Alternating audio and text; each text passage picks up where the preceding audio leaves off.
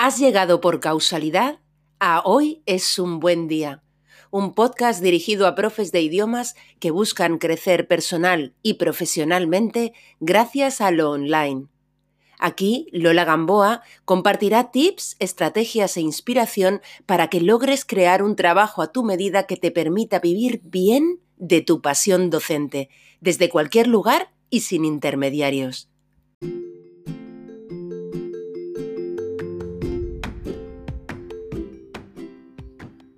En julio de 2019, después de 20 años impartiendo fundamentalmente cursos de inglés jurídico y de derecho español para traductores jurídicos, quise empezar a mentorizar a otros profes de idiomas. Nadie me conocía en el sector y nunca me había prodigado en redes sociales y foros donde compañeras y compañeros profes de idiomas compartían información, dudas o herramientas. Yo me había orientado a dar clases a abogados y traductores y desconocía si lo que yo podía ofrecer le serviría a alguien. Tras 20 años de emprendimiento y varios de aventura digital, sabía que poner en marcha un nuevo nicho implicaría esfuerzo y tomé la decisión de no invertir mi energía en poner todo esto en marcha para un nuevo nicho hasta saber si mi idea tendría acogida. Así que organicé mi primer webinario para profes de idiomas. Ya llevaba muchos webinarios gratuitos realizados, eran una herramienta fundamental ya en el marketing de mis cursos de lenguaje jurídico, así que sabía todo lo que debía poner en marcha. A ese primer webinario se apuntaron más de 400 profes de idiomas. Tras el webinario lo tuve claro. Por aquí es por donde quería orientar ahora mis esfuerzos. Tras el webinario lancé mi programa de mentorización a profes de idiomas y 36 personas solicitaron plaza. Gracias a mi webinario, en septiembre de 2019, la primera edición de Melón fue realidad. En solo tres meses pasé de ser una desconocida a lograr la confianza de mis propios compañeros y compañeras, alumnos, por cierto, bastante exigentes. Ahora enseño a otras, otros profes de idiomas a usar los webinarios gratuitos como herramienta de captación de potenciales alumnos. En mi taller sobre webinarios, Mariposas en la Tripa, te acompaño para pasar a la acción con tus propios webinarios gratuitos. Las inscripciones están abiertas y el taller tendrá lugar en junio. Es un taller repleto de estrategia accionable, un lugar perfecto por el que empezar a dar pasos inteligentes con tu negocio digital de idiomas. Yo te invitaría a no seguir esperando y a disfrutar aprendiendo a pasar a la acción con una herramienta divertida y llena de potencial, que son los webinarios. Tienes toda la información en educaciondigital.es.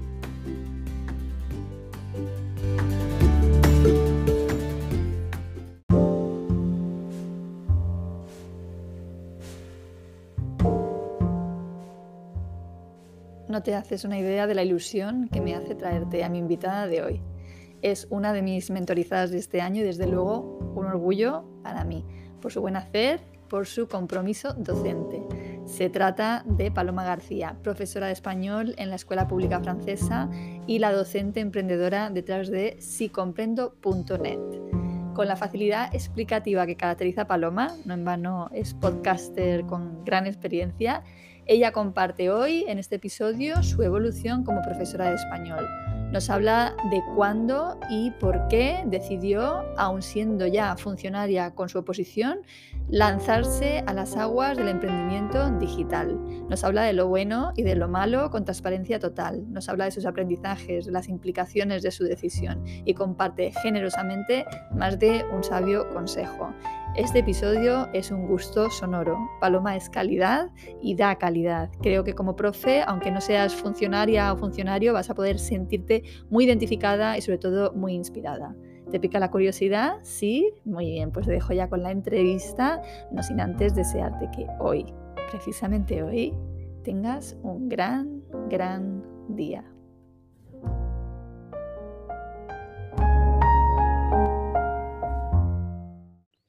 Paloma, dilo tú. ¡Estamos grabando! ¡Por fin! Qué ganas tenía de escucharlo, decirlo, porque como no me pierdo tu podcast, pues suena cliché, pero jamás pensé que me iba a encontrar aquí hablando contigo en directo, así que muchísimas gracias. Todo lo contrario, eh, bienvenida, qué ilusión me hace, o sea, especialmente no cuando traigo a gente que conozco más me hace mucha ilusión tenerte aquí y el honor es mío absoluto de, de, poder compartir este ratito de compañeras. Entonces, si no te han detectado por la voz, los que conozcan tu podcast, preséntate, ¿vale? Eh, dinos quién eres y a qué te dedicas. Bueno, pues detrás de esta voz, que no sé si es tan conocida como para que me reconozcan, pero está Paloma García y soy profe de español en Francia, profe inconformista, eh, defensora de la educación pública a muerte y ahora también eh, profe emprendedora. Estoy dando mis primeros pasos desde hace unos años y de eso yo creo que vamos a hablar un poco, ¿no? De si es compatible ser profe en la pública y además tener tu negocio. De eso, de eso, de eso vamos a hablar un poquito, sí, porque es precisamente por este perfil concreto, aparte de que tienes mucho que aportar, porque, bueno, mm, es una persona que, que hace y hace bien, además. Eh, entonces, creo que vamos a poder tocar eh, distintos palos, pero me ha interesado particularmente traerte hoy aquí por este perfil tuyo, ¿no? De alguien que está ya, digamos, con un puesto bastante consolidado, ¿no? Que está en la pública y tal, y que aún así se mete en el berenjenal de emprender, ¿no? Eh, como profe de, idiomas, en tu caso, de español para francoparlantes, ¿no? Exacto. Y entonces, antes de empezar, pues, ¿a ti te importaría hacernos un pequeño recorrido de, de cómo empezaste y has llegado a donde estás ahora mismo? Al final yo llegué un poco a ser profesora de español casi por accidente porque yo iba para profesora de historia, que siempre ha sido mi pasión, lo que pasa que lo que también tenía claro siempre es que quería ser profesora porque me encanta pues crear, me encanta comunicar, me encanta hablar de las cosas que me apasionan. Entonces en su momento dije, bueno, pues me encanta la historia y me encanta la docencia. Empecé a dar clases particulares súper jovencita, lo típico a los vecinos del barrio y tal. Entonces, bueno, pues al final no se pudo profesora de historia por la crisis me vine a Francia, que era mi otra pasión, quería aprender francés y vivir un tiempo aquí porque me encanta este país. Y al final, pues dije, a ver, ¿qué es lo más natural y lo más obvio cuando eres extranjero viviendo en otro país? Pues enseñar tu idioma. Y no lo hice por una salida fácil, sino de verdad que era una salida que, me llamaba mucho la atención. Pensé, ah, esto me va a abrir muchas puertas para trabajar fuera, de la época de la crisis, ¿no? Donde muchos españoles jóvenes nos íbamos con el 50% de paro y al final fue Francia la que me permitió cumplir ese sueño que yo tenía, que era trabajar en la educación pública, que pues, para mí es más allá de un trabajo, es un compromiso social, así que pues aquí llevo ya siete años y monté mi empresa después en el año 2020 y de eso luego te cuento un poco más si quieres. Vale, perfecto. De hecho, una de las cosas que tú haces ahora dentro de tu empresa es acompañar a otros profes en este periplo, ¿no? Para poder instalarse en Francia como profesores dentro del sistema público, ¿no? Les, les, digamos, haces un trabajo eh, de mm, allanarles el camino, ¿no? En base a tu experiencia personal y es una de las líneas de, negocio, ¿no? Que, que has abierto tú dentro de tu propio proyecto personal, ¿no? Sí, también es algo que, bueno, es más reciente realmente. No pensé nunca que lo iba a hacer, pero poquito a poco, pues cuando empiezas a, emprender, te das cuenta cuando observas de que mm, hay personas que te empiezan a solicitar servicios que tú no habías pensado dar y así empecé poco a poco también a acompañar a otros profes. Fenómeno. Bueno, entonces, ¿en qué momento y por qué decides que quieres emprender? Bueno, hace pues dos años, pero ¿qué te lleva a ello? Fue una mezcla de factores, porque yo ya llevaba cinco años en la educación pública, había trabajado en, otra región diferente, ahora estoy en Alsacia, en, el este de Francia. Pude regresar a esta zona después de vivir dos años en el norte y aquí, claro, me encontré un panorama bastante diferente del que yo tenía en el norte. Eh, aquí hay que pensar que estamos en la frontera con Alemania, entonces pues cada vez tenía menos horas de español, eh, porque hay una política para animar eh, a los estudiantes a que escojan el alemán como segunda lengua y no el español. Y hasta entonces en Alsacia había ido muy bien con lo que era la tercera lengua, que casi todos elegían español, un poquito huyendo del alemán, siento decirlo, pero es que cuando se impone un idioma a veces pasa eso, ¿no? Entonces, al final, aquí había pocas horas de español, pero había con esa opción de la tercera idioma, el tercer idioma pero poco a poco, como estamos ahora mismo en una era de muchísimos recortes económicos en la escuela pública, pues se han ido cerrando esas opciones y eh, mi situación cada vez era en la que me veía trabajando en muchos institutos a la vez. Yo llegaba a trabajar hasta cuatro en el mismo año Y claro, estaba agotada de tantos trayectos, de no poder implicarme, porque a mí me gusta seguir a los estudiantes, poder conocerlos y, y ver un progreso. Entonces no me sentía realizada en ese momento y vi que la única manera de bloquearme uno o dos institutos para poder hacer mi trabajo bien en la pública era ponerme a tiempo parcial. Y pensé, bueno, pero ¿y cómo completo ingresos? Porque, claro, si yo voy a ganar la mitad o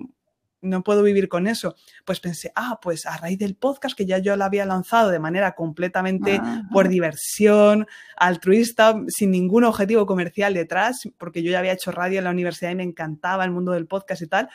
Y a partir de ahí es que me empezó a contactar gente para pedirme clases y fue como, ah, pues, ¿y si hago esto? Porque era también el momento de la pandemia, el boom, ¿no? De la enseñanza online, todo se alineó y fue como, venga, pues sigue esas señales, Primero me puse el año pasado al 80%, pero igual me mandaron a un montón de institutos, vi que no era suficiente y reduje todavía más y ya este año dije, bueno, te lo tomas en serio y, si quieres mm, también aprender a ser emprendedora, porque no tiene nada que ver trabajar en una escuela a tener tu negocio de idiomas, son dos mundos diferentes, pues también me di cuenta de que tenía mucho que aprender y ya decidí este año sentar un poco cabeza y, hacerlo con más estrategia. De, hecho, por eso, bueno, no, nos conocemos de antes. Nos conocemos de antes, pero... Siempre me acordaré de, ¿no? del congreso de podcast, que, eh, de Podcast L que organizáis que es otra de las cosas que, haces, eh, ¿no? Que tú fuiste quien me entrevistó y que fue súper bello, ¿no? O sea, fue una gran dedicatoria que me hiciste, eh, tu introducción a, ¿Te acuerdas? la entrevista. Pero bueno, eh, este año, bueno, pues hemos estado, seguimos juntas, ¿no? En, Dentro de, la, de Melón y, bueno, pues em, efectivamente yo veo una persona muy comprometida a, a muchos niveles, ¿no? Entonces, la intuición me dice que ese compromiso te va a llevar a buenos lugares, ¿no? Y, me gusta mucho estar acompañando este camino, ¿no? Para mí fue un honor, ¿no? Cuando decidiste que te, que te unías, sinceramente, porque yo ya te veía eh, habiendo avanzado mucho, em, que la verdad que me parece sorprendente que solo lleves dos años y que estés en este nivel de conocimiento, ¿sabes? Porque bueno, no, no, me sorprende, o sea, me sorprende y a la vez no me sorprende, porque es, si yo siempre digo que esto es bastante democrático, es decir, que alguien que se pone y que realmente está dispuesto a hacer el esfuerzo, ¿no? De, estar generando contenido, ¿no? Eh, intentando construirse una autoridad, eh, puede ponerse al nivel de gente que lleva más tiempo bastante rápido. O sea, a lo mejor no en el mismo terreno, en el terreno económico, a la misma, ¿sabes? Eso va a llevar un poquito más de tiempo, pero sí a nivel de que, ¿no? Tu nombre suena, de que, eh, de que empieces a ser, ¿no? Eh, un nombre que se maneja en ciertos entornos, ¿no? Bien. Bueno, entonces, hasta la fecha, em, eh, ¿qué dirías que es lo más difícil de haber decidido incorporar esto a tu vida, ¿no? Incorporar el emprendimiento a tu vida.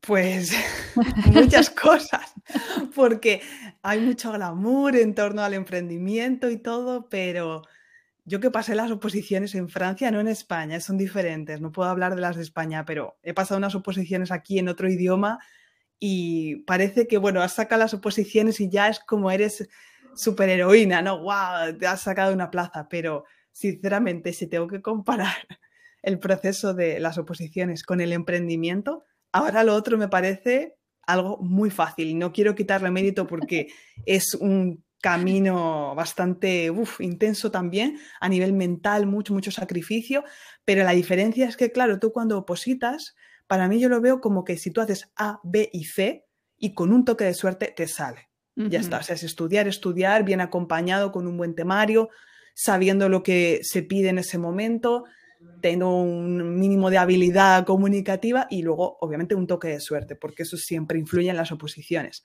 Pero es que el emprendimiento, claro, eso es otro mundo.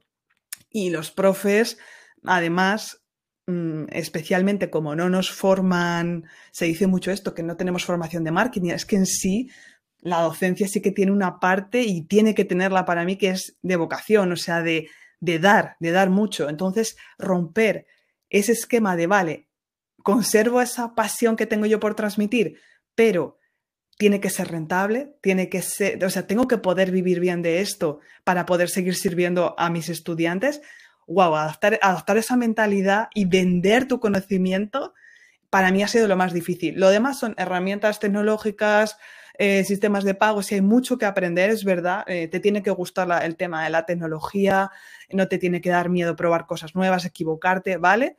Eso creo que tiene que ir en el alma de un emprendedor, uno de una emprendedora, pero sobre todo es, para mí, lo más difícil, la mentalidad. Eso se dice mucho, pero es que es verdad.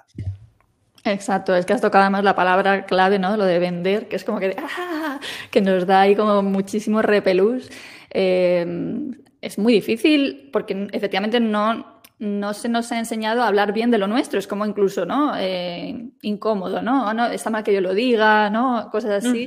Y realmente posicionarte significa ser capaz de también de poner sobre la mesa lo que tú haces y ser capaz de, ofrecerlo eh, con mucha honestidad y mucha transparencia, ¿no? Yo creo que se te da súper bien, sinceramente, ¿sabes? Es como, como se dice en inglés, you're natural, ¿sabes? Se te da, se te da naturalmente muy bien.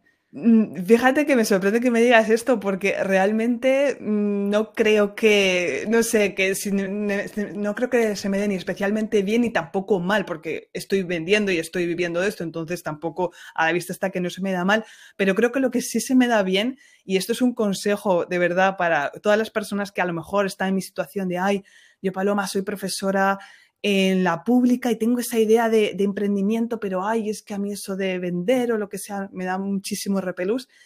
Al final tú piensas, o sea, cuando hay algo que te encanta, a que no te cuesta hablar de eso horas. Y, por ejemplo, no sé, a quien le guste el maquillaje o a quien le guste el deporte y tiene una marca favorita, lo que sea. Y te pregunta alguien, oye, mm, ¿qué me recomiendas tal? Que, por ejemplo, me quiero comprar eso, una nueva base de maquillaje, me quiero comprar unos zapatos, lo que te dé la gana, lo que pienses, y tú, si te encanta eso, es que bueno, le puedes hablar y recomendar y decir, mira, voy a ir contigo y lo elegimos juntas. Pues cuando tú sientes esa pasión y ese orgullo de, de que lo que tú haces te gusta mucho, en mi caso, por ejemplo, pues mi podcast, por ejemplo, me encanta, es mi pasión, pues yo puedo hablarte de esto horas y te, convenzo no porque realmente sea mejor o peor que otros, es porque a lo mejor consigo transmitir ese amor que siento por lo mío, por, por lo que hago. Y eso al final, esa pasión es contagiosa si no tienes miedo de decirlo, pero realmente ¿por qué tendrías miedo? ¿Es algo malo pues compartir lo que te gusta? No, para nada. Creo que ese, es, un, un, punto importante para perderle ese miedo a vender. Si tienes miedo a vender, es que quizás tienes que trabajar más tu oferta, y tienes de verdad que crear algo que te guste vender y que digas, es que mi estudiante necesita esto porque es que le va a ayudar. Mm, es que es tan importante creer en lo que tú haces, porque ahí está el kit. Es decir, si tú no crees en lo que haces, es muy difícil. Entonces, efectivamente, te sientes ahí vendiendo algo eh, tipo vende humo, ¿no? Pero cuando tú realmente crees en, tu producto, y esa es la parte difícil, ¿no? Porque ¿no? es un poco este síndrome de siempre de la impostora, ¿no? De quién soy yo, ¿no? Si en realidad soy una simple profesora, hago lo que otros, ¿no? Entonces, eh, creer en una misma marca totalmente la diferencia. Y no quiere decir con esto que tú no tengas dudas sobre ti misma. Claro, muchas, muchísimas, muchísimas. Lo que pasa que puede, tiene que vencer la pasión. Yo creo que cuando nos cuesta vender, en el fondo nos tenemos que plantear, ok, ¿qué está fallando realmente eh, en mi enfoque, en mi manera? O sea, por ejemplo, estoy vendiendo esto porque necesito venderlo, porque no me gusta mi trabajo, entonces, bueno, venga, pues emprendo y voy a intentar pues sí, vivir así porque todo el mundo dice que es mucho mejor, voy a ser más libre haciendo esto que con mi trabajo en el que no me siento realizado. Entonces, no son las razones adecuadas para mí, porque emprender es muy difícil y entonces mm, creo que la única manera es que de verdad te guste más lo que estás haciendo que el por qué lo estás haciendo, porque muchas veces, aun transmitiendo toda la pasión que tú quieras, no van a ir las cosas como tú desees y no vas a vender, entonces te tienes que cuestionar mucho, estar muy dispuesto a, a intentar muchas cosas, a dejarte ayudar, a, pues sí, a seguir, eres un eterno aprendiz. A mí eso es lo que me gusta de emprender, es eso, que yo llego, a un punto que con las oposiciones sí, ya saqué mi plaza. Claro.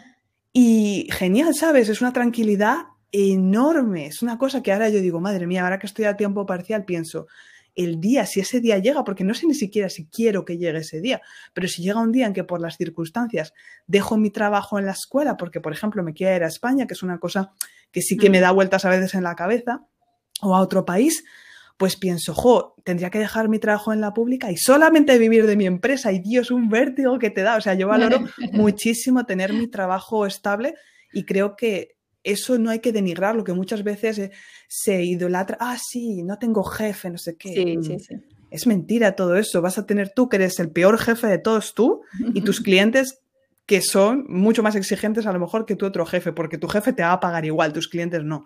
Entonces, todo eso para decir que realmente mm, tienes que tener muy claro por qué lo haces. Tiene que haber una razón más de eso, de querer formarte, aprender y, hacer algo diferente, porque es eso, al final llega un punto que si no, si sientes que tu trabajo, por ejemplo, en la pública, en mi caso, a mí me encanta, pero hay una parte de mi creatividad que no puedo desarrollar ahí, ¿por qué no? Porque hay unos límites. Puedo hacer un montón, otro montón de cosas que no puedo hacer en el emprendimiento, pero hay una serie de cosas que no, que estás limitado y es muy fácil caer en la rutina. Cuando ya tienes tu puesto y tal. Y bueno, yo creo que soy muy joven todavía y que puedo hacer muchas cosas y tengo muchas ideas, entonces está genial poder combinar los dos. Aquí en Francia hay esa suerte que podemos combinar los dos. Ya. Sí, o sea, de hecho te iba a preguntarnos por las cuestiones prácticas, ¿no? De, combinar el emprendimiento con, el permanecer en la docencia pública. Además, estoy pensando que todos los años en la mentorización en Melón ha habido una profesora que viene del sistema público y claro, eh, piensas, ¿qué le ha traído a esto? Y siempre es un gusanillo, ¿no? es, eso. Ah, Está bien que sea el gusanillo y no que no te guste el trabajo en sí, porque eso también pasa mucho eh, de personas y es no es culpa suya exactamente, es que a veces todo te lleva ahí, incluso la sociedad te dice, ah, no sabes qué hacer, oposita. Craso error, o sea, para mí, hazte profesor cuando no sabes qué hacer. Bueno, yo me, me pongo negra con ese tema, la verdad, me pongo, porque es como es una carrera súper difícil, larga, sacrificada, exigente, el trabajo de los profesores es muy duro en las aulas y no es una solución fácil. Entonces hay gente que se ve luego ahí y dice, bueno, y ahora, pues, ¿qué hago? O sea, ¿cómo salgo de aquí? Pues emprendo. No es una buena razón para emprender. Lo que quieres, lo que de verdad debes querer es emprender. No porque no te guste el trabajo en sí. Para mí eso, bueno, o puede ser un, un, aliciente para decir, bueno, pues como ya sé lo que no quiero, salgo de aquí, pero igual te tiene que gustar a dónde vas. No puede ser una escapatoria por, porque sí, ¿no? Sí, eso porque lo mismo de Málaga para meterte en Malagón. Exactamente, de Guatemala a Guatepeor eso no puede ser, pero sí que es verdad que hay, creo que empieza ahora en el siglo XXI, se abre esa puerta también para los profes, que estamos en la pública y estamos bien en la pública, no, no, tenés, no, no en todas partes está fatal, y eh, tenemos esa idea, ¿no? Ese, ese, pequeño proyecto y podemos desarrollarlo ahora de manera que llegue a buen puerto, porque siempre ha habido profesores que se han abierto un blog o que han empezado a compartir en YouTube, pero al final lo que no es rentable a largo plazo se abandona y es una pena. Pues sí, sí, sí, siempre lo he dicho yo, un blog, eh, ¿no? Los blogs, cuando hubo el boom este de blogs, que todo el mundo tenía casi un blog, ¿no? Eh, y luego hubo un declive, pero un declive de los blogs que no tenían estrategia. O sea, los, blogs siguen siendo esa herramienta fundamental, ¿no? De, posicionamiento. Y es verdad que ha habido un montón de profes compartiendo muchísimo. Ha habido y sigue habiendo. Y sigue habiendo, de dar y dar. Hay mucha cultura de esa, pero claro, ha habido una época que quizás no era posible hacer compatibles los dos estatus, o faltaba formación, faltaba ese cambio ¿no? del que hablábamos de mentalidad, pero creo que ahora sí eh, se empieza a ver esos profesores que a veces se llaman profe influencer, se puede llamar como se quiera, hay, hay profes a los que no les gusta como, ah, sí, fulanito que, que en vez de compartir gratis sus materiales, pues los vende, como si fuera algo malo. Es verdad que ahí tenemos mucho que, que reflexionar ¿no? sobre ese tipo de cosas pero a mí me parece algo estupendo por eso, porque creo que puede ayudar a que personas que en un momento dado, cuando llevan 20 años en la docencia, dicen, bueno, yo tengo un conocimiento, tengo una formación, y en lugar de esperar a que, qué sé yo, se abra una plaza de asociado en la universidad, que era lo típico antes, ¿no? De a ver si alguien me enchufa y doy algunas clases en un máster, así esperar y esperar a que otro te dé esa oportunidad, pues tú te creas la oportunidad. Y yo sé, por ejemplo, aquí que he empezado a dar formación a profesores de manera completamente informal, como yo quiero, con los contenidos que quiero y con lo que pienso que de verdad va a ser útil. Y la otra opción sería esperar a que mi inspector me visite, le caiga en gracia, porque ese día mi clase parezca ideal cuando no son mis clases ideales para nada, son clases de la vida real, con sus días mejores y sus días peores. Y entonces eh, ya considere que, ay, a lo mejor a mí me puede dar algunas horas, así, cuando él decida, en el horario que él decida, pues al final yo he decidido, bueno, pues voy a ayudar a profes que yo sé además que nadie se ocupa de ellos, que son los profes hispanohablantes en Francia, que me he cruzado a un montón y tenemos todos los mismos problemas. Y si puedo ayudarles en algo, no en todo, en algo que yo sé hacer bien, pues ¿por qué no? Y obviamente eso tiene que ser retribuido porque es mi tiempo y tiene un valor. Entonces, pues es así de simple. Y yo, me he formado con otros colegas, con otros profesores como yo, que saben hacer algo que yo no sé. Y me ha parecido estupendo porque es mucho más realista y no el típico profesor que enseña en la universidad, no ha pisado una aula en su vida y te viene a dar lecciones de cómo se gestiona un grupo de adolescentes. Sí, sí, sí, totalmente. Te quería preguntar por eso, por las implicaciones prácticas que ha tenido para ti el compaginar las dos cosas, ¿no? Pues eso, eh, la alta de, como autónoma. ya nos has contado que en Francia esto es compatible. ¿Qué pasa? Que en España no lo es. O sea, ¿qué nos, qué nos puedes contar de esto?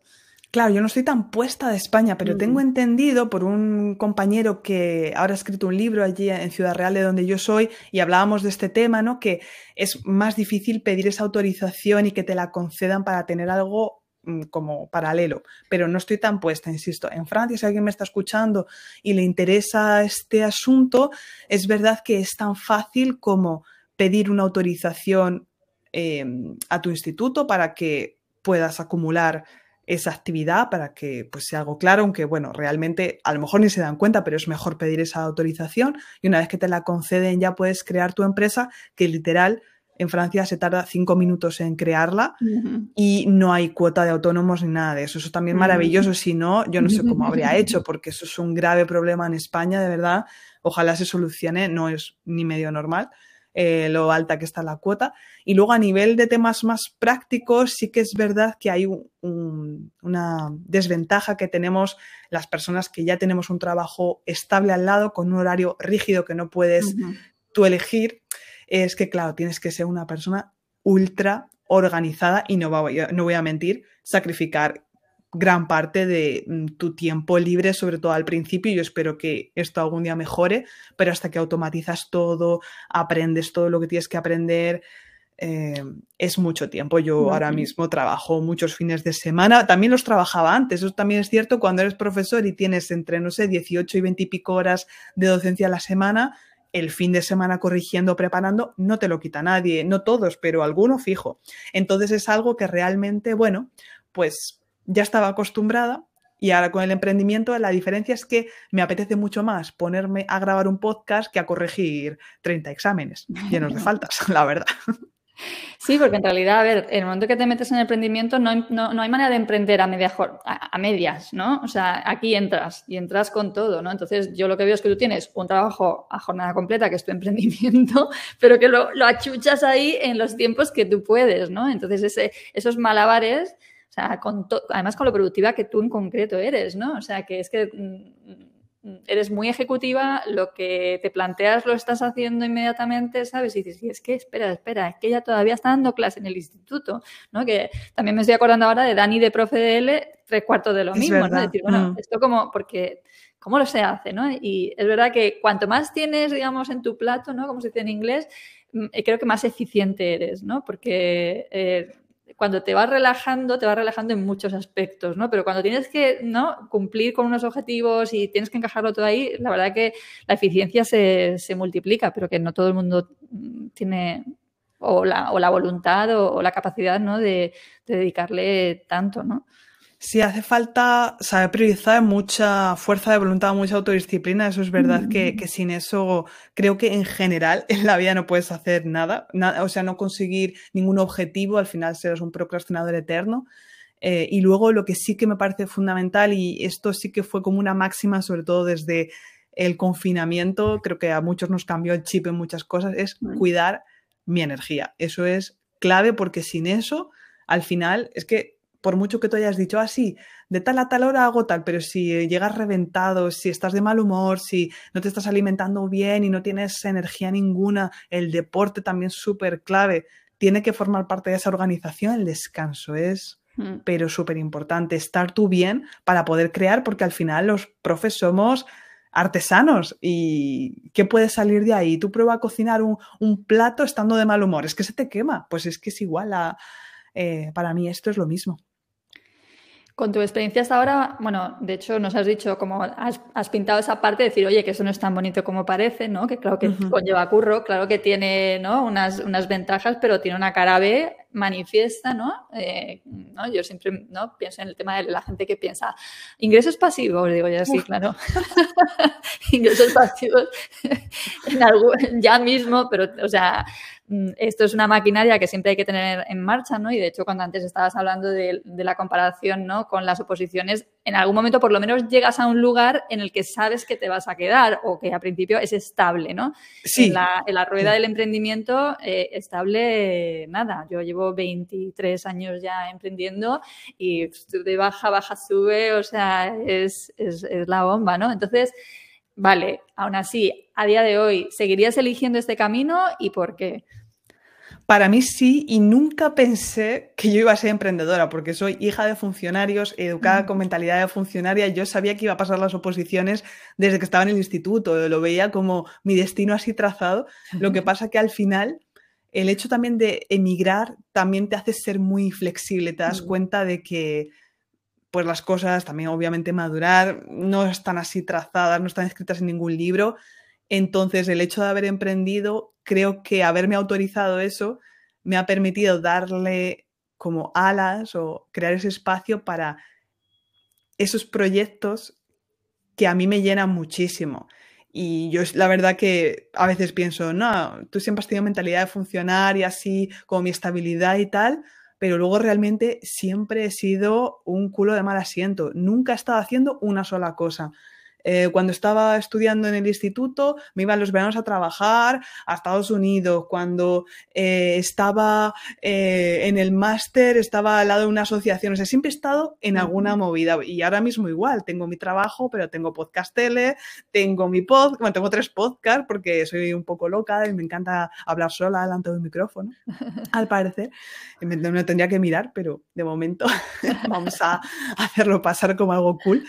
Y, y bueno, pues es siempre he estado en estas cosas y el hecho de emprender yo creo que al final es eso, es que te tiene que gustar un poco esa marcha, ¿no? De, hacer cosas, estar en movimiento y si no, se vale también, no eres peor persona por no, no querer hacer eso. De hecho, a veces me da envidia la gente que, ay, un trabajo tranquilito y, luego no complicarse tanto la cabeza. Pero es que hay personas que son así y otras que no. Y yo me he dado cuenta de que no soy así.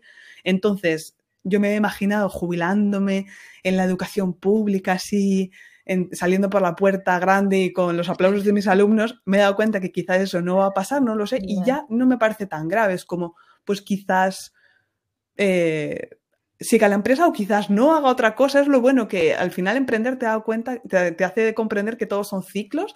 Es un juego, pues ya está. Yo no me arrepiento de haber jugado. Me llevo un montón de, de aprendizajes incluso como consumidora, me voy súper empoderada como consumidora también, que sale bien, estupendo que no, pues tendré mi trabajo que a mí me gusta también la escuela pública y ya se verá. Fenómeno. Vamos, muy bien explicado, como siempre. Es que lo explicas muy bien. ¿Cómo fue un poco acogido o cómo es acogido esto en tu entorno, no?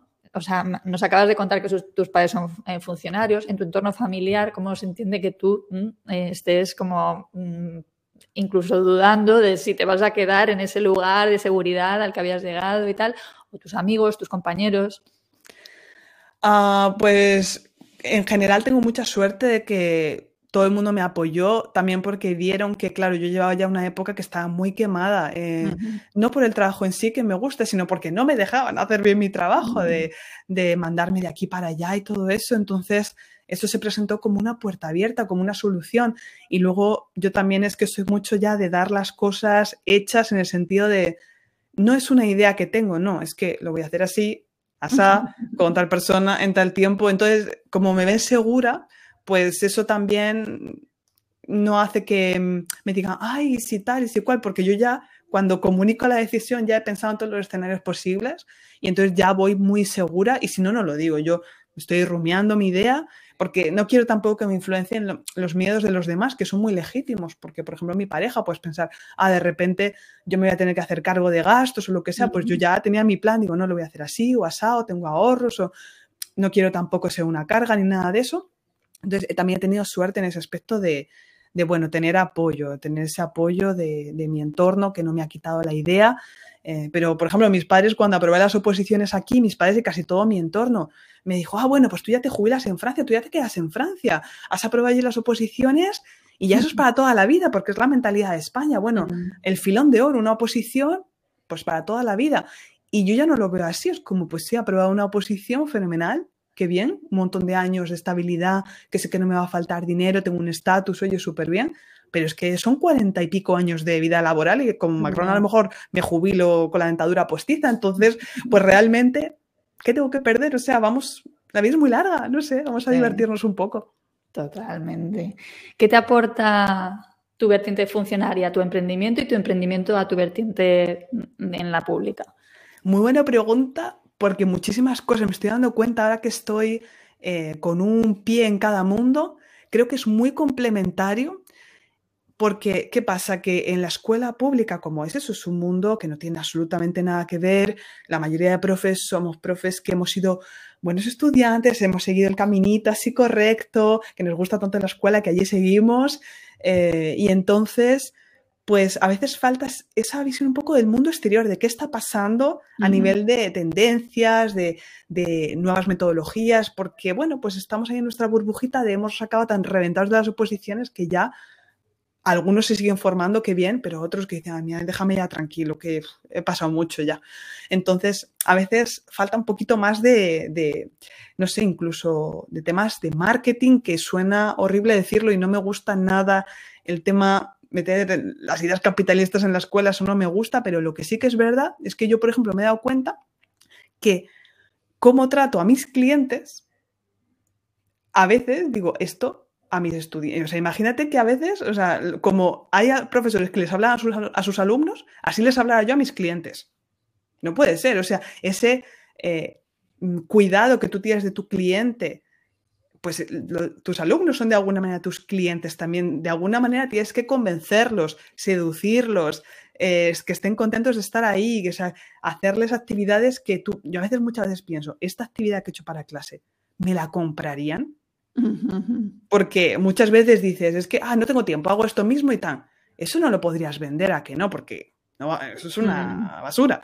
Pues a mis alumnos también del instituto se merecen que les dé algo bueno, porque una fotocopia de un libro, bueno, pues sí, en un momento dado te saca de un apuro, pero eso no puede ser la norma porque tus alumnos son muy exigentes también. No te van a dejar de pagar porque no tienen opción, pero te lo van a hacer pagar de otra manera al final. Entonces, tener esa visión está guay y luego también para el emprendimiento no perder de vista ese lado humano, ¿no? Porque al final el estar en un aula te da una, una visión pues muy realista de cómo está la sociedad, de qué necesitan, por ejemplo, yo que tengo muchos principiantes, también de qué necesitan los alumnos que no hablan nada español, que tienen muchas dificultades, y luego lo puedes extrapolar muy bien también a, a, los adultos, ¿no? Porque al final no dejan de ser niños grandes. De alguna manera todos necesitamos que nos animen, que se ocupen un poco de nosotros, sentir que incluso en un grupo online cada uno tiene su espacio, como esa pequeña conversación que puedes tener con un alumno al final de la hora. Este tipo de detalles, sí, de darle humanidad, a mí también me gusta llevarlo de, un lado a otro. Y, la verdad que puede, ser raro decirlo, pero creo que son mundos complementarios y no tan opuestos. Nos has hablado del podcast y de que lo creaste, de hecho, uno de tus podcasts lo creaste sin ninguna pretensión, ¿no? Que fue Los dos, de hecho. los dos primeros Cero, retención. Y, actualmente tienes tres y eres ¿no? pues, una clara enamorada del mundo podcast, estás muy metida en el, en el ámbito con el tema de la organización del Congreso de Podcast L, la impartición del curso, ¿no? De, que está orientado a profes también de idiomas que quieren crear su propio podcast. ¿Qué dirías que te ha aportado a ti el podcast? El podcast, sería muy exagerado decir que todo, no, no todo, pero eh, me ha aportado sobre todo tener un canal de expresión para darle salida a las ideas locas que me pasan por la cabeza. Entonces, desde un punto de vista más personal, para mm, darle salida a mi creatividad, y eso creo que es importante también al que le guste a lo mejor tejer, al que le guste otra cosa, pues si te gusta escribir, eh, la edición, puedes de verdad disfrutar mucho haciendo podcast. A los que nos gusta, al equipo de Podcast L, y hablo todo de Marco y de mí, que no, somos así muy frikis con eso, es que nos lo pasamos súper bien, nos encanta. Y luego ya desde un punto de vista más práctico, más estratégico, pues es que a mí, o sea, el podcast primero me dio la idea del negocio, me empezaron a llegar alumnos sin yo pedirlo y luego es que hoy en día, mm, sin haber hecho muchos webinarios ni haber metido mucho dinero en publicidad ni nada, me cuesta relativamente poco para lo pequeña que es mi empresa encontrar estudiantes, al menos el volumen que necesito actualmente, solamente gracias al podcast, porque es un formato que trabaja por ti. Ese sí que es pasivo, lo haces una vez y a mí me sigue encontrando gente eh, sin que yo haga esfuerzos, porque no es como el algoritmo de Instagram u otros, que el podcast todavía funciona en el sentido súper bien y es muy fácil que, que te encuentren y el, además el oyente de podcast es tan fiel que ya se queda contigo en general, tiene esa conexión. Y eso me ha permitido, por ejemplo, nunca ofrecer tarifas bajas.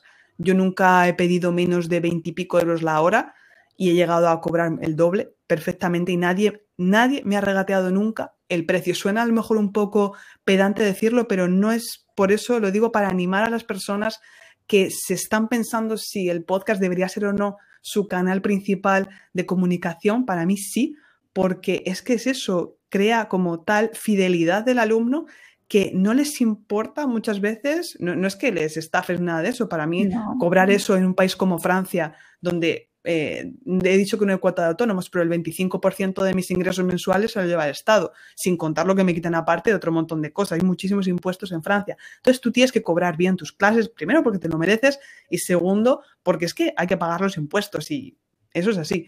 Entonces, pues repito, el tener una audiencia tan fiel que está dispuesta a pagar eso que tú pides, eso para mí hoy en día creo que no hay ningún otro formato que lo que pueda competir con el podcast para mí, desde luego. Sí, bueno, ya sabemos la capacidad de conexión tan potente que tiene, ¿no? Y luego el disfrute que es crearlo, claro, que eso es lo guay, ¿no? Estar creando algo en lo que tú dices, es que ¿Lo haría gratis? Bueno, lo estás haciendo gratis, pero ahora ya tiene estrategia, con lo cual se podría decir que no lo estás haciendo gratis, ¿sabes? Pero que es, un verdadero placer y es verdad que mi propia experiencia ha sido, mm, bueno, yo llevaba blogueando años y la comparación con tener podcast, mm, vamos, es, bastante abismal, ¿no? La diferencia de la conexión, ¿no? el impacto que, genera en la gente a la que te, a la que te diriges. Así que realmente... No puedes mentir. En el podcast no puedes mentir. sí. Qué bueno. Tengo la sensación de que, mm, claro, llevas dos años, eh, aprox, ¿no? Eh, sí. me da la impresión de que desde el primer momento has buscado apoyos, ¿no? Apoyos para guiar eh, este camino que estabas iniciando, ¿no? ¿Es así? Es verdad que al principio, como todo empezó de una manera muy juguetona, muy, pues no sé, ensayo-error, es verdad que a mí no me da miedo ponerme delante de las herramientas y trastear con ellas, pues también me dejé un poco ese espacio para trastear, como digo yo. Pero es verdad que rápidamente me di cuenta eh, de que necesitaba, pues, más apoyo, porque hay un momento en que ya es que digo, es que no ya he llegado a mi tope de lo que yo puedo hacer sola. Y sí es verdad que el estar en Podcast L me había dado eh, ese marco. Yo creo mucho en las redes de apoyo, así horizontales, eh, y estar allí fue una experiencia genial y, lo sigue siendo.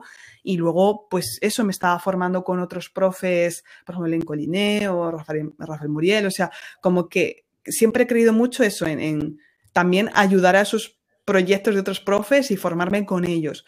Entonces, para mí fue natural que en el momento en el que dije, vale, pues ya he llegado a donde, a donde yo podía llegar con el negocio, pues pensé, una vez que conocí tu podcast, la verdad, eh, al principio dije, uff, una mentorización, pero eso suena como, no sé, hacer un curso, vale, pero una mentorización, esto no es para mí, esto es como ya too much, ¿no? Es demasiado.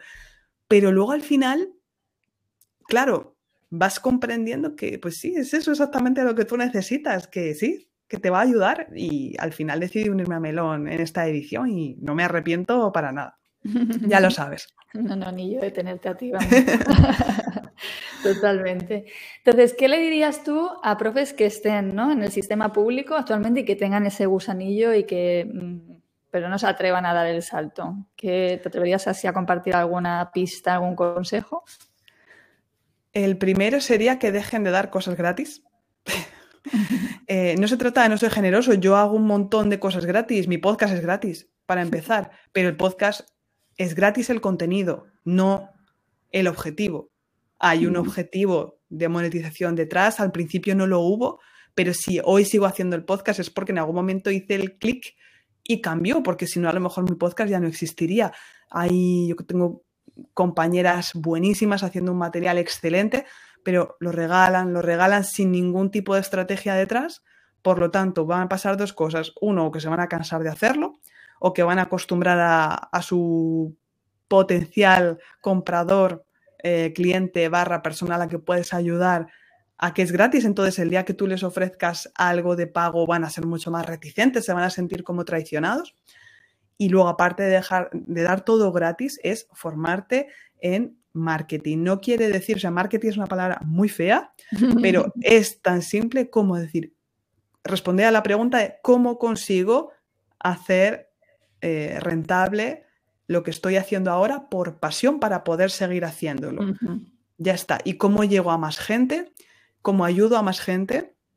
Y eh, es eso, cómo hago que lo que estoy haciendo, pues sí, sea perenne, sea, tenga un retorno, porque si no también tú puedes dar y dar y dar, pero llega un momento que te agotas. Y es una mm. pena, ¿no? Con estoy segura de que hay un montón de profes que nos están escuchando con un montón de talento, un montón de energía, de creatividad. Y qué pena que eso se lo pierda el mundo porque tú tienes miedo de mm, entregarlo. Qué pena, ¿no? Así que fórmate en marketing como tú consideres leyendo libros, con podcast, con una mentorización. Ya elige lo que a ti te vaya mejor, pero no tengas miedo de, de introducir ese lado un poco más marketingiano porque también puede llegar a ser muy divertido y además, insisto, te va a empoderar como usuario a ti también, como comprador. Eso es verdad. Fantástico. Bueno, yo, yo encuentro una manera de, dulcificar la palabra marketing que es verdad que creo que entre los profes tiene mm, regular prensa y es ponerle educativo, marketing educativo. Entonces, como, ay, ya. Suena mejor. Ya suena mejor. Suena mejor, es verdad. Sin, es eso, creo que no siempre es fácil porque yo lo dije en mi podcast que tengo para profes desaprendiendo que en algún momento me llegué a sentir como, digo, pues soy un. O sea, va en contra esto de mis ideas, yo que tanto predico la educación pública, no sé qué, gratuita, de calidad, y luego de repente yo estoy vendiendo, pero ¿qué clase de, de persona soy? Y luego es como, no, pero es que no tiene absolutamente nada que ver, es que no tiene nada que ver. Entonces, eso es verdad que es un trabajo, a mí me ha llevado mucho tiempo hacer ese, esa transición y ahora estoy cómoda con mi versión emprendedora porque siento que hago otra cosa diferente y estoy muy tranquila también y feliz con mi compromiso que tengo con, mi trabajo en la educación pública, en, haciendo lo que puedo por, mis niños y me llena el corazón las dos cosas y, bueno, no sé qué haré en el futuro porque pues la vida es larga, pero de momento sí querría a ver si puedo conservar los dos un tiempo más.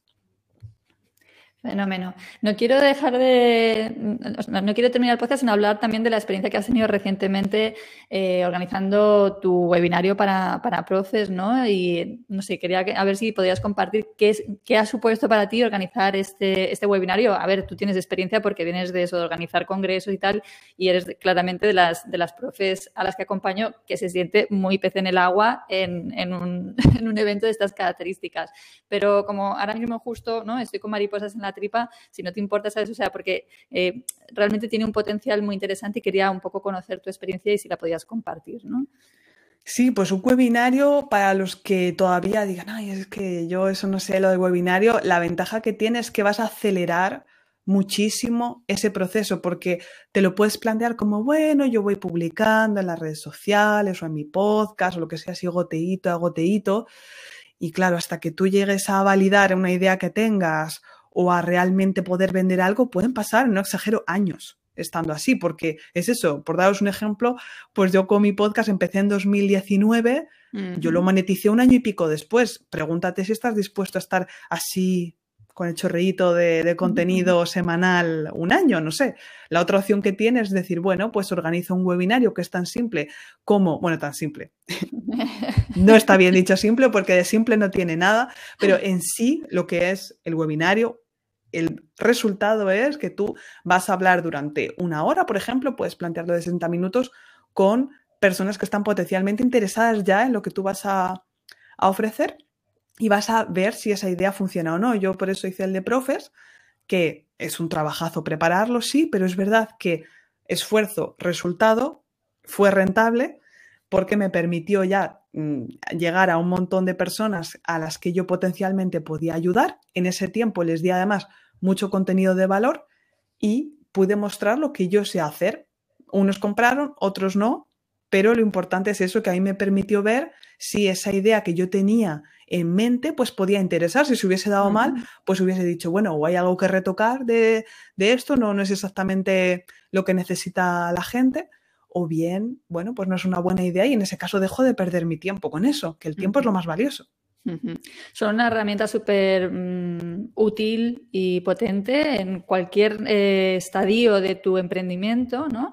Pero es verdad que para, en los, ¿no? cuando estás lanzando cosas nuevas es una manera de validar muy interesante porque te da mucha información, ¿no? O sea, tú haces un webinario y sí, tú vas a, dar información a quienes asisten, pero tú vas a recibir mucha información también a cambio.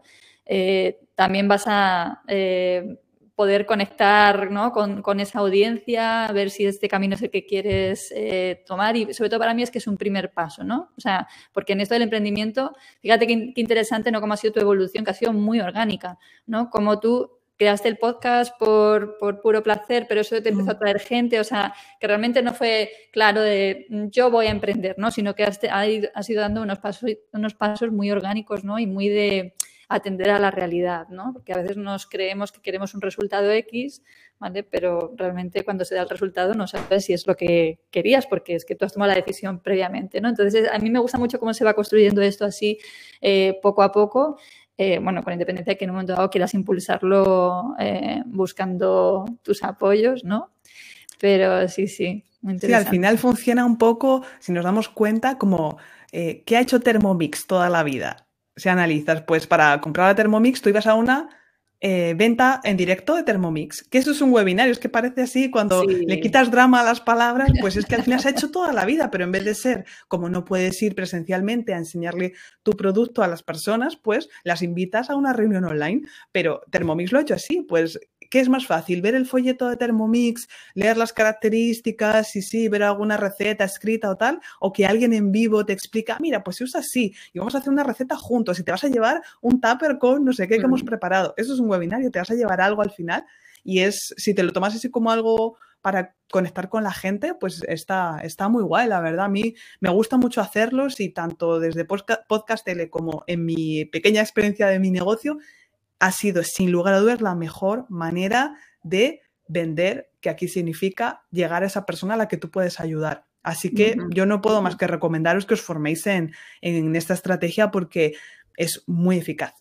Además que nos es muy natural, ¿eh? Nos es muy natural porque es que somos profes. O sea, que yo siempre insisto en que mucha gente se sube al carro de la formación online porque, bueno, porque es una, un carro muy rentable, ¿sabes? Pero es que nosotros tenemos la suerte de que ya somos profes. Entonces, es, eh, nos es natural, aunque evidentemente Mm, yo recuerdo haber estado bastante tensa, eh, sobre, todo al principio, ¿no? En los webinarios, porque tienes la tecnología, por si te falla algo, ¿no? El, eh, tiene sus, cosas, pero también tiene ese intríngulis, esa chispilla que, es muy divertido y que hace que te quieras volver a meter otra vez en, hacer algo similar, ¿no? Es eso, tienes que estar acostumbrado, es verdad, a hablar delante de una cámara, a ver, no es en sí, me refiero a que es fácil en cuanto a que, bueno, es una hora de contenido, no es como tener que estar creando 30 horas de contenido en YouTube, por ejemplo, es tres veces más trabajo, pero no es mala idea primero empezar eso, pues poquito a poco, o con un canal o con un podcast, yo prefiero podcast siempre, pero eso te va a habituar a que el día que lances tu webinario ya no es tan traumático ponerte a, hablar delante de una cámara que sí se te queda la boca seca y sí se pasa mal, pero luego al final es un subidón que, ah, pues la gente te da las gracias y todo y, y se pasa muy guay. Sí.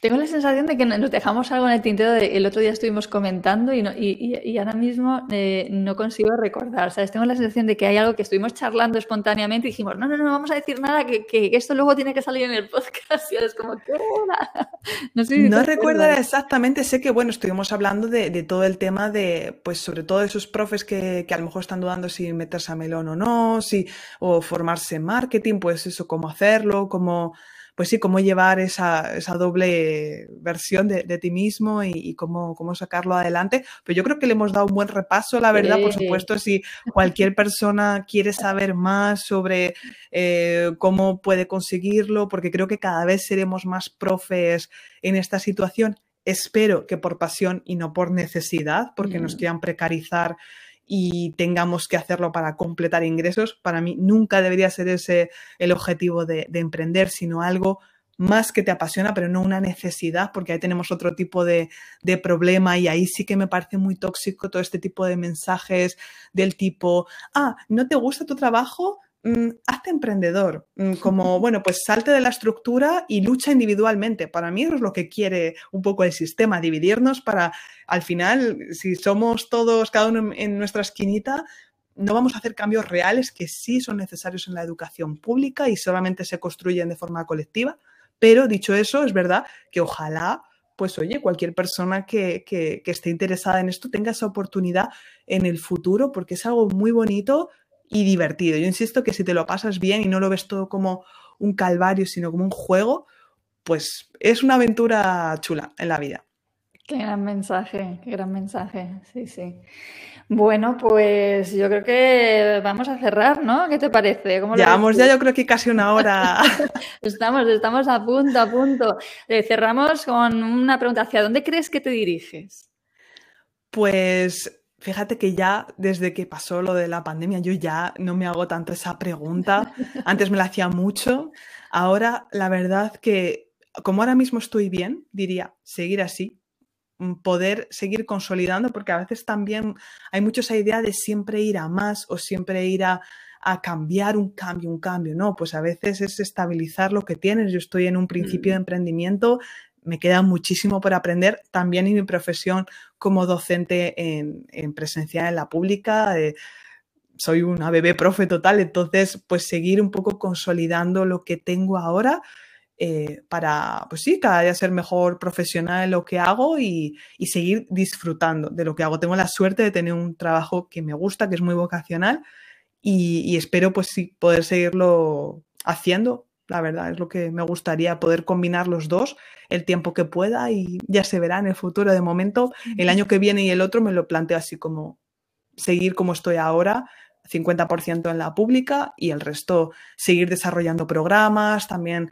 más para ayudar más a profes, eh, bueno, seguir haciendo más cursos más especializados para estudiantes de español y, y sí, aprendiendo, aprendiendo.